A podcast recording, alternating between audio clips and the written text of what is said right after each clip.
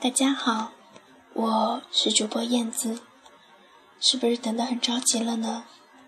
对不起，这么久才更新一期，所以各位亲故，如果有什么话想说给露露的，或者说给其他十一只的，又或者只是想让自己的唯美文字变成声音的，都可以私信发送到我的微博“复古不怀旧”。你们知道吗？我是一个有着团魂的路犯，就是因为这样，我才有感而发写了这篇文章。骂完我就不恨你了，之后你们都要好好的。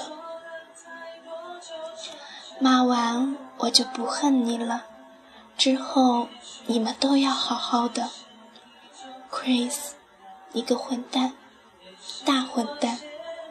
你就这么走了，让其他十一只强颜欢笑，让他们假装你不曾出现过，让我们觉得他们本来就应该这么快乐。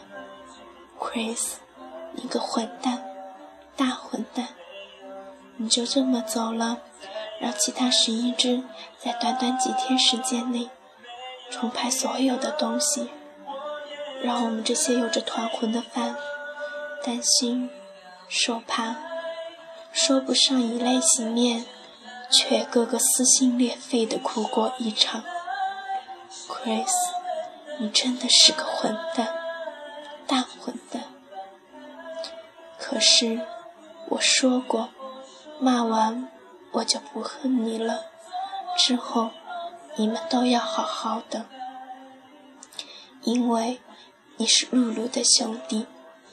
因为你是这十一只的兄弟，因为你也只是一个二十四岁的少年，因为你也有你的权利追求你的梦想，因为你的身体会是露露担心的事情，所以我说过，骂完我就不恨你了，之后。